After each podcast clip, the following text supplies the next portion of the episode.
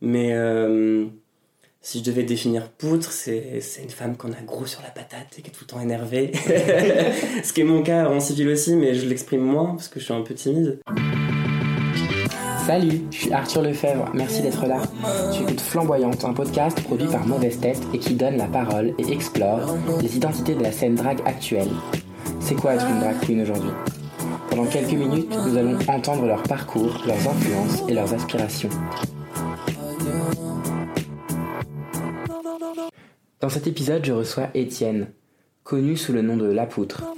Bonjour Étienne, Bonjour. comment tu vas? Ça va bien Merci de, de- de venir dans mon podcast. Est-ce que tu pourrais euh, tout d'abord un peu te présenter en quelques mots? Alors ça dépend en tant que civil ou en en tant que civil là-bas. Alors, on va aller sur le civil. Donc, je m'appelle Étienne, j'ai 25 ans. Je fais rien de ma vie à part le drag. Ok. Et, euh, et voilà, j'ai fait des études de communication. Euh, là, ça fait 6 ans que je suis à Paris. Je viens de Normandie. J'ai passé un an au Texas pour passer mon bac là-bas. Et quand j'ai fait mes études de com, euh, j'ai dû venir à Paris. Et tu te souviens un peu de cette période-là, euh, à Caen, euh, au Texas, un peu avant Paris en fait? Je m'en souviens très très bien. Ouais. C'est une période qui était. C'est pas une période hyper rose parce que c'était euh, bah, déjà le lycée où j'ai séché pas mal de cours parce que j'étais pas à l'aise. euh, Enfin, je crois que je faisais un peu de la phobie scolaire. Et euh, puis il y a aussi tout le, toute l'idée de. J'étais un peu la folle de la ville, quoi. Genre, j'étais euh, le gay efféminé de la ville, donc c'était pas hyper bien accepté. C'était pas une super période. Donc j'étais content de venir à Paris après, après Ouais. Texas. Quand tu arrivé à Paris, tu t'es vite euh, intéressé à, tout, à la culture queer et tout. Enfin, après, ça te représentait, mais est-ce que. Bah, mine de rien, non, j'ai mis un peu de temps parce que, étant donné que j'étais dans cette école de com euh, qui était genre euh, très euh, fille à papa avec des petites, des petites nanas très superficielles, j'ai- je me suis pas intéressé tout de suite au queer. J'avais même pas euh, trop l'idée de ce que c'était. Et c'est après en faisant un stage à YAG, je sais pas si tu vois, Ouais. YAG c'était euh, à l'époque, enfin, c'est fini maintenant, mais. Et c'est là que, genre, vraiment, j'ai un peu pris conscience de, de ce milieu-là, euh, du drag, euh, tout ça, donc. euh, Yag, le magazine? Le magazine, euh, ouais, sur internet. Ok.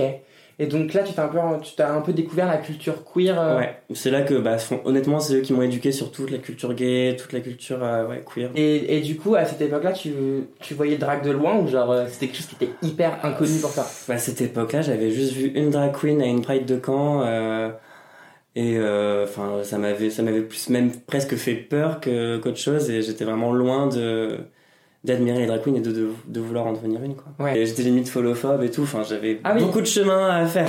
Ouais, t'as déconstruit des trucs. euh, Ouais, ouais, ouais, c'est vraiment genre à Paris avec YAG, etc. que j'ai que j'ai appris tout ça. C'est là que j'ai commencé à voir les, les premiers trucs avec RuPaul, euh, RuPaul Drag Race, etc. Je pense que comme beaucoup de drag queens euh, de Paris aujourd'hui qui sont de cette génération-là, on, on s'est inspiré de ça. Et puis surtout, j'ai commencé à me faire des potes euh, à peu près au bout de deux ans, trois ans à Paris, sur des applis, sur Grindr, Hornet, etc. Et avec ces potes-là, on, on a commencé à sortir en soirée gay et queer surtout. Et c'est là vraiment que j'ai commencé à goûter euh, à la culture drag et que j'ai voulu vraiment bah, en faire. Quoi. Mm.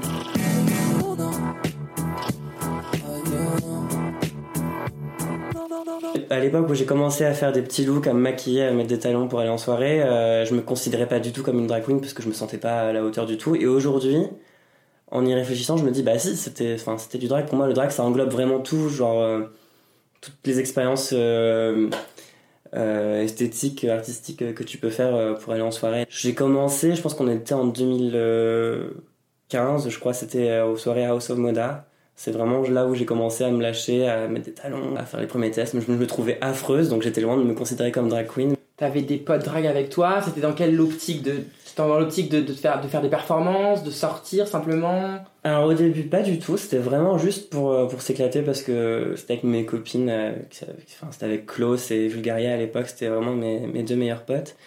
Et euh, qui sont elles aussi drag queens. qui sont drag queens aujourd'hui aussi. et, et donc on a Et qu'on salue. et qu'on salue et on a fait beaucoup beaucoup de, de tests à la moda. C'était vraiment genre l'espace où tu pouvais faire un peu n'importe quoi euh, sans être jugé en plus. Donc c'était euh, c'était vraiment dans une optique plutôt de s'amuser. Puis c'est au fur et à mesure de plus en plus on de plus on se lookait, plus on se disait ah j'aimerais bien genre aller plus loin et vraiment euh, et ouais faire ça un peu plus sérieusement et, euh, et c'est comme ça qu'au final on en est venu après aux performances. Du coup, la House of Moda, c'est vraiment euh, une référence pour le drag à Paris. Bah pour moi c'est vraiment ouais, le, le, berceau du drag la House of Moda, c'est euh, enfin à Paris en tout cas. Je pense qu'il y a bah, toutes les anciennes drag queens, euh, enfin anciennes mais nouvelles, anciennes de la nouvelle génération, Ouais. qu'on ouais qu'on fait des expériences là-bas quoi, qui se sont formées là-bas euh, dans le clubbing, dans le dans dans l'éclate.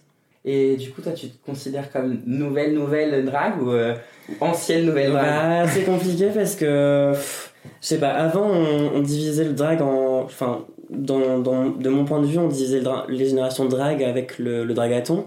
Ouais. on disait tous les ans il y a une nouvelle génération etc mais en fait maintenant je vois juste ouais deux générations il y a vraiment la génération euh, qui est un peu avant RuPaul Drag Race sur Netflix et après et moi je fais quand même partie de celle d'avant parce que enfin je me souviens des modas vraiment c'était a bah, maintenant ça commence à dater c'était il y a 3 4 ans euh, et euh, vraiment c'est formé dans le club quoi c'était pas euh, YouTube Instagram de partout comme Ouais. aujourd'hui quoi là c'était vraiment il y avait 20 drag queens à tout casser dans Paris et on faisait la fête à la House of Moda ou ailleurs. Et c'est intéressant, du coup, euh, moi j'avais une question par rapport à ça, c'est euh, c'est- est-ce que tu vois des évolutions importantes dans l'espace et la communauté queer pour les dragues? Est-ce que tu, tu vois une évolution, ne serait-ce que le nombre de dragues qui est, qui est plus important? L'évolution elle est claire là, genre cette dernière année, il y a tellement de nouvelles queens qui sont nées, genre j'arrive plus à suivre.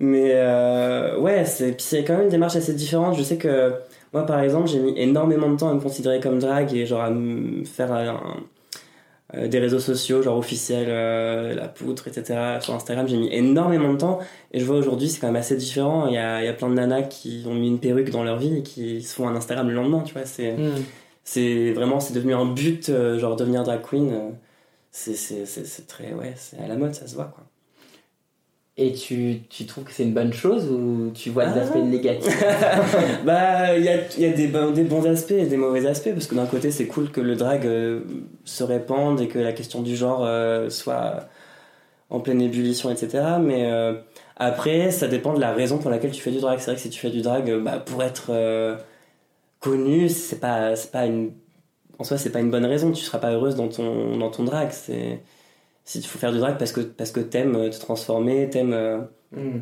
t'aimes tout ça ouais Et tu penses qu'il y en a qui le font pour être connus aujourd'hui? Ouais je pense que c'est ouais c'est un- Et plus qu'avant Plus qu'avant, oui, ça c'est clair. C'est Mais après, je comprends aussi, c'est vrai que quand tu fais du drag, euh, tu te fais remarquer, ça fait un peu du bien à l'ego, donc euh, je comprends un peu, mais c'est c'est pas forcément la bonne raison pour le faire. Quoi. Hmm. Tu parlais du- de l'aspect du genre, que le genre était en ébullition, etc. Est-ce que toi, euh, faire du drag, ça t'a questionné ou en tout cas euh, fait réfléchir à ton rapport au genre, ton propre genre et le genre en général? Bah, ça m'a beaucoup aidé parce que je sais que j'ai beaucoup été rejetée avant parce que j'étais efféminée, mais euh, moi justement, je voulais combattre un peu ça, genre je voulais pas être efféminée parce qu'on me disait tout le temps que j'étais efféminée. Et, euh, et le drag, ça m'a appris à, à justement enfin, reprendre le pouvoir sur cette féminité.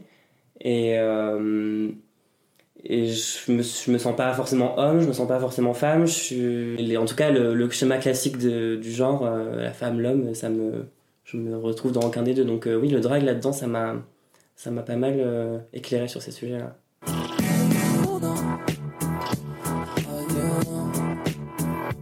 Du coup, la poutre. Oui. La poutre, qui est donc ton nom de drague.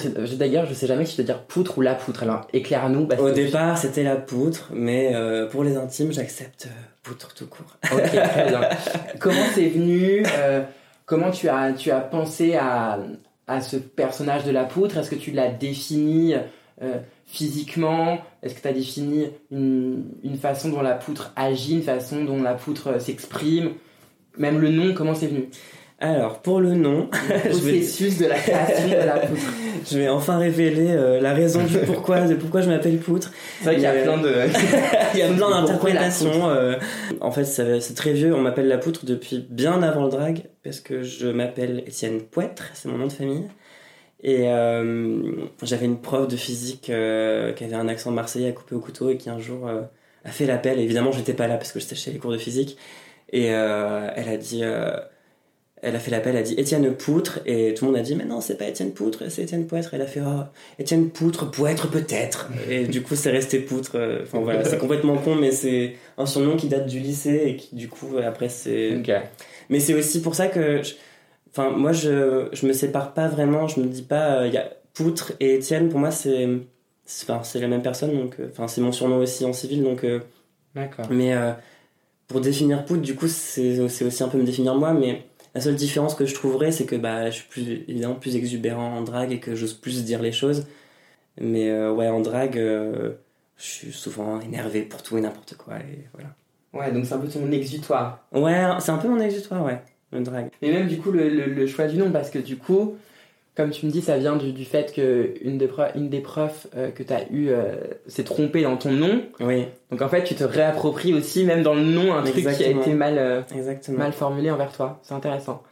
ok, et donc du coup, tu avais, par exemple, tu t'es, as tout de suite su physiquement à quoi tu voulais que Poutre ressemble, ou il y a eu des évolutions? Euh, jusqu'à il y a pas si longtemps, je me je m'en foutais un peu, genre je me contentais de mettre des de mettre des cuissards et un string parce que c'est un peu genre la facilité, genre quand t'as pas beaucoup de moyens pour te faire un drag euh, bien abouti. Ouais. Mais c'est vrai que maintenant je penche un peu plus sur euh, ce que je veux rendre esthétiquement en poutre. Mais après mes influences c'est c'est très simple, c'est un mélange de de baroque et encore je l'ai pas trop exploité dans le drag parce que j'ai pas encore eu l'occasion, mais euh, moi, mes influences, c'est plutôt ça. C'est aussi euh, la Russie. Je suis fan euh, de la Russie, enfin, du, du milieu showbiz russe, un peu kitsch, un peu dramatique. tout ça et puis un peu un peu gothique aussi un peu un peu sombre enfin, voilà. tu vois ton drag comme comme quelque chose de, de, de pur divertissement ou de politique de militant les trois à la fois? C'est les trois à la fois, en fait. Non, non, mais honnêtement, je peux pas séparer le politique euh, du drag. Pour moi, de toute façon, quand tu fais du drag, déjà, c'est. Bon, ça l'est un peu moins maintenant, mais c'est transgressif, donc euh, c'est. C'est déjà politique. C'est déjà politique de faire du drag, donc euh, en, soi, voilà. Puis surtout, j'ai. Enfin, je suis quand même assez, assez militant. Et l'avantage, c'est que tu peux faire hmm. de la politique en divertissant, et je trouve ça. Je trouve que c'est super cool. Et la poutre, c'est un outil aussi politique? C'est un outil de militantisme? Ouais, à mon échelle, c'est un petit, un petit outil militant. Ouais. ouais. Mine de rien, enfin, quand on va en soirée, par exemple, ne serait-ce que quand t'as des hétéros en soirée queer, genre, ça fait aussi partie du job, même si c'est pas forcément agréable de devoir toujours réexpliquer les choses, c'est de.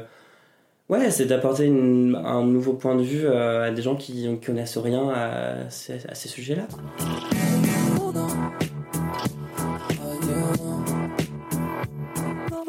Fait, la première personne qui nous a fait confiance avec euh, Vulgaria et Klaus, c'était euh, Véronica Bonir. Et c'est la première qui nous a proposé vraiment un, un projet artistique en drague, qui nous a proposé le, le clip de bagarre. Ouais. Et euh, c'est là que je me suis dit, ah, c'est vrai que je pourrais en faire beaucoup plus que, que ce que je fais maintenant. Je pourrais vraiment genre, m'en servir et faire quelque chose de plus pro. Et donc après, on a suivi bagarre à quotidien, à la cigale, etc. Et c'est là que je me suis dit, ouais, j'ai envie de performer. En plus, la scène, euh, enfin, j'ai. Littéralement, ma première scène, c'était quotidien. Mes premières scènes, c'était quotidien et bagarre. Et euh, la cigale, donc. Ouais, c'est euh, pas mal. donc, ça m'a donné goût assez facilement. C'était quand même assez intense. Donc, ouais, c'est là que je me suis dit, ah ouais, j'ai vraiment envie de faire de la scène et de la scène en drag, ouais. Ah, c'est intéressant, c'est vraiment de l'entraide. C'est une autre drag qui t'a placé sur un. Mais on a mis du temps parce que je pense que il y a beaucoup de drag queens à Paris à l'époque qui nous voyaient comme des petits, des petits jeunes qui s'éclataient en soirée, qui mm. faisaient des tests un peu, un peu atroces à la Moda. Donc je pense qu'on a mis du temps à nous prendre au sérieux. Puis il y a Véronica qui nous a proposé ça et c'est là qu'on s'est dit, mais oui, enfin, nous aussi, on peut, on peut le faire. Trop cool.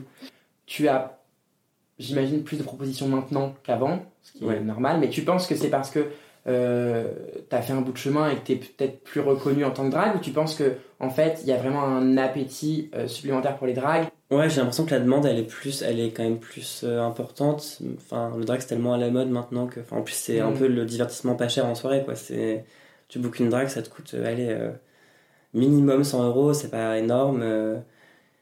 ça te fait une petite animation en soirée, c'est cool. et puis ça, voilà, c'est à la mode donc. mais mais je pense aussi que c'est parce que maintenant, oui, moi personnellement, je commence à avoir roulé ma bille. Sinon, tu te souviens de ta première performance Bah du coup, alors ça dépend parce que soit c'est ma première perf, mais alors performance solo, c'était à la Drag Me. Et, qui est une soirée euh, parisienne. Qui est une soirée parisienne organisée par euh, Sativa Blaze. Et euh, que j'étais paniqué, évidemment. ce, qui est, ce qui est marrant, c'est que souvent quand tu sors de scène, enfin moi personnellement, je me sens toujours comme une merde. J'ai l'impression que j'ai fait n'importe quoi, que c'était raté, etc. Puis après, euh, en regardant les vidéos, je me dis, ah finalement, c'était pas si mal, il y a des trucs à améliorer, mais c'était cool. Et euh, non, je crois que cette première performance, elle était assez cool finalement quand j'y repense. C'était sur Ina, et sur Nolwenn Leroy. Donc, wow. excusez-moi du peu. et j'avais. moi, j'aime bien faire ça, j'aime bien parler de, de, de ma vie, euh, de, de, mon quotidien, etc. Et je, j'avais fait une petite référence à un, à un mec qui m'avait piqué euh, mon crush du moment. J'étais énervé. Et voilà, je l'avais exprimé sur scène. vraiment un exutoire. oui, vraiment un exutoire. Genre, euh, à chaque fois, elle est là, elle est énervée, elle vient sur scène et elle râle.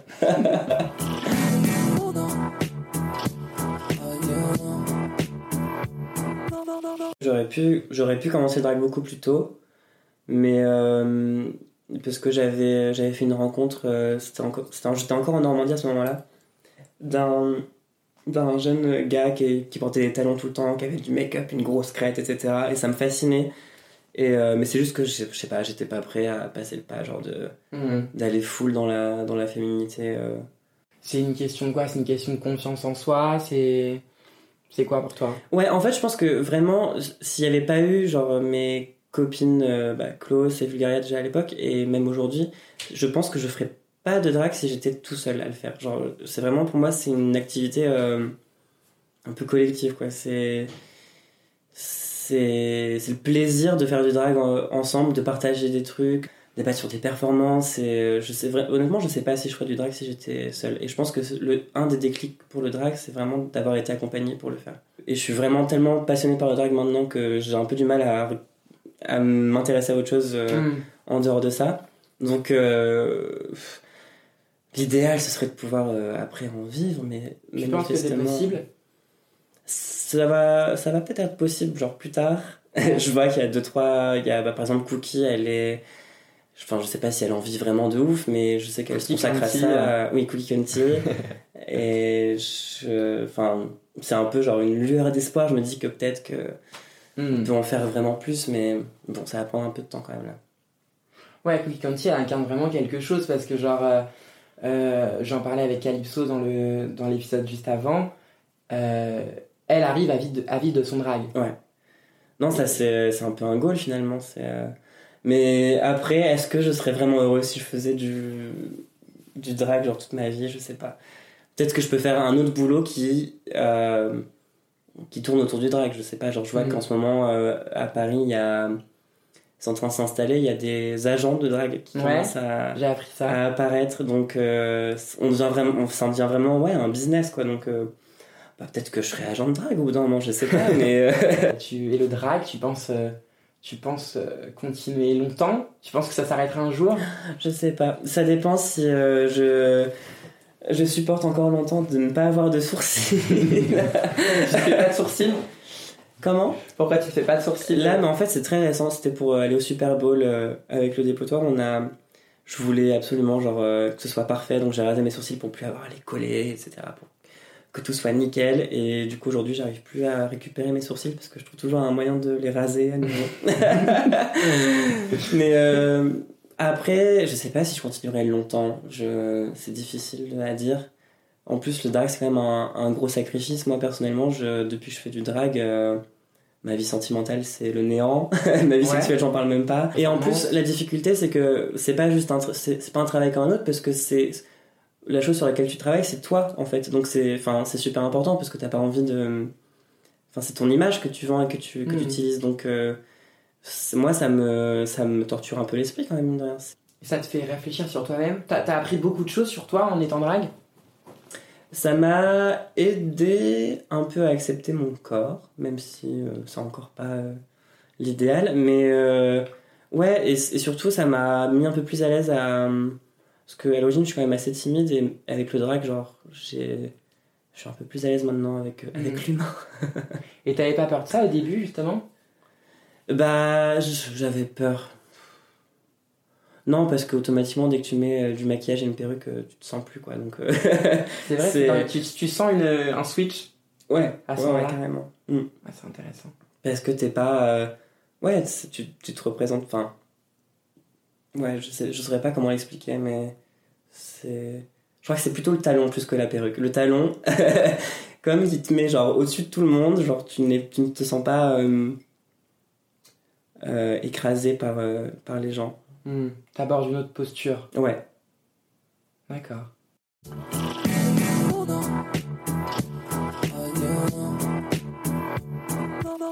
Je fais partie d'un collectif qui s'appelle le Dépotoir. Ouais.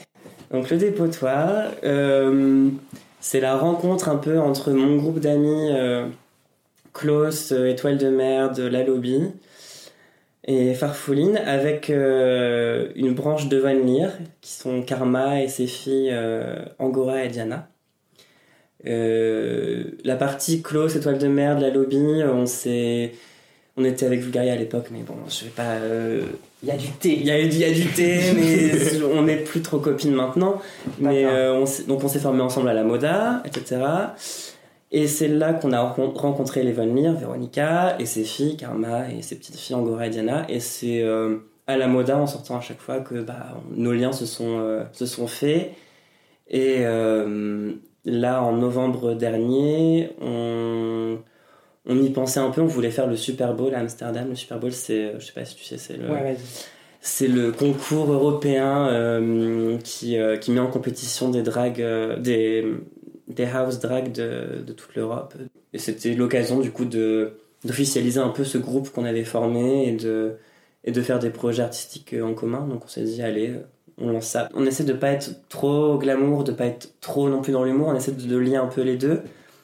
On a beaucoup de points en commun en ce qui concerne notre vision sur les performances. Pour moi, vraiment, le dépotoir, c'est euh, c'est un peu l'union fait la force. C'est vraiment, on unit nos, toutes nos compétences et toute notre, notre créativité. Après, on a- donc on, a fait, on avait fait ça pour le Super Bowl au départ, qu'on a, on a ramené deux trophées d'ailleurs.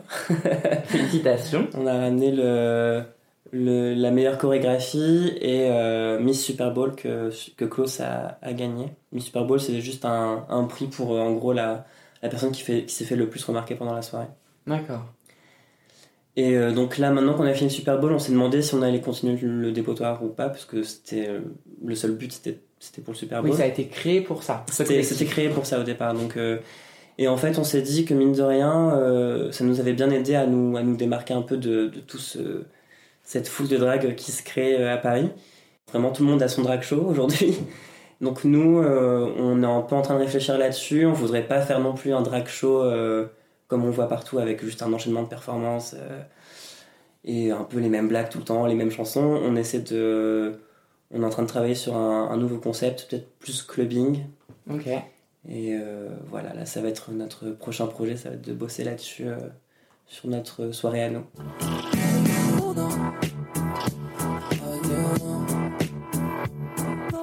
Je voulais savoir aussi, du coup, c'est quoi le moment, l'événement qui, euh, en tant que drag queen, a été le plus important pour toi?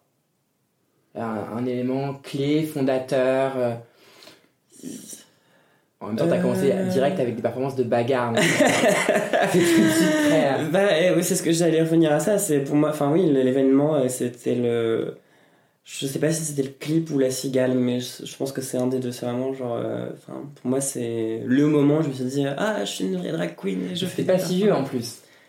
C'était pas si vieux, c'était euh, il y a. enfin, ça va faire presque deux ans maintenant. Ouais. Et ouais, non, c'est pas si vieux donc. euh, Ouais, donc du coup, le clip de bagarre et, euh, et euh, le plateau de quotidien, Ouais, ça s'est bien passé. Ça s'est très bien passé euh, dans les loges et tout. Non, c'était de passer à la télé, etc. Non, c'était vraiment, c'était vraiment. En plus, bagarre, c'est vraiment genre des amours.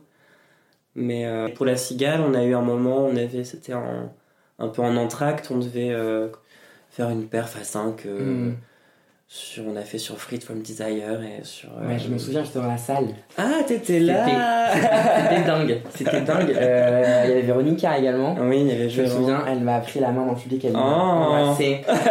Et c'était vraiment le, le point culminant de ma soirée, donc euh, Ah, bah, ça me fait plaisir. c'était très cool. Du coup, je- j'espère qu'on va avoir Véronica dans ce podcast. Mais euh, ouais, c'était c'était très chouette. Je pense que je pense que c'est aussi des événements comme ça qui font que le, le, le drag est, est mis en avant et euh, est connu de plus de gens qui peut-être ne sortent pas forcément en soirée queer, même si Bagarre a un public queer, Mm. ça touche quand même plus de monde. Oui, ah bah clairement, merci Baga pour, pour enfin, ouais, de donner une petite plateforme à, à des drag queens. Euh, ouais, non, ça a participé euh, à cette euh, démocratisation du drag, ouais, c'est clair. Si tu devais aujourd'hui euh, donner un conseil à ceux qui, qui veulent faire du drag ou à ceux qui commencent, ce serait quoi? Ah, hum, je leur dirais bonne chance pour se démarquer parce que maintenant on est bien 150. Mais euh, non, bah c'est ça, c'est faut pas faut je pense qu'il faut pas tomber dans le dans la standardisation du drag dans la hum, reproduction de Drag Race ou la, même la reproduction de certaines queens qui sont à Paris. Je vois qu'il y a beaucoup de de jeunes queens qui veulent reproduire ce que font par exemple les, les- la House of Moru ou, ou même Cookie. Euh, c'est essayer vraiment de, de se forger soi-même, de prendre son temps, de sortir en club pour bien genre comprendre comment ça fonctionne le drag et euh, euh, C'est difficile de d'être une drag. Ouais. Mais moi encore par exemple je suis pas je suis pas satisfait de tout ce que je fais en drag euh, c'est aussi ça qui est bien avec le drag c'est que tu peux constamment genre te renouveler et, et progresser. Et je, faut pas je pense qu'il faut vraiment pas se précipiter pour le drag de toute façon ça coûte cher. Donc euh, t'as Mm. pas enfin sauf si t'es riche euh, vas-y mais enfin faut prendre son temps tester des trucs euh, demander des conseils même que ce soit en perf ou, ou en look c'est faut, faut vraiment prendre son temps je vois il y a plein de queens qui ouais qui lancent leur euh, qui lancent leur carrière euh, tout de suite après avoir fait un- une première fois en drag mais c'est pas comme ça que ça marche c'est faut tâtonner un peu faut, faut voir ce que ce qui se fait et ce que ce que t'as envie de faire Bien écoute, euh, merci beaucoup Étienne ben, je t'en prie de m'avoir accordé du temps. Merci à Étienne d'avoir accepté mon invitation. Merci à toi qui écoute la série de podcast Flamboyante, une production mauvaise tête. N'hésite pas à nous suivre sur les réseaux sociaux. Aussi, si tu as apprécié cet épisode, n'hésite pas à nous laisser des étoiles sur Apple Podcast. Intense passion.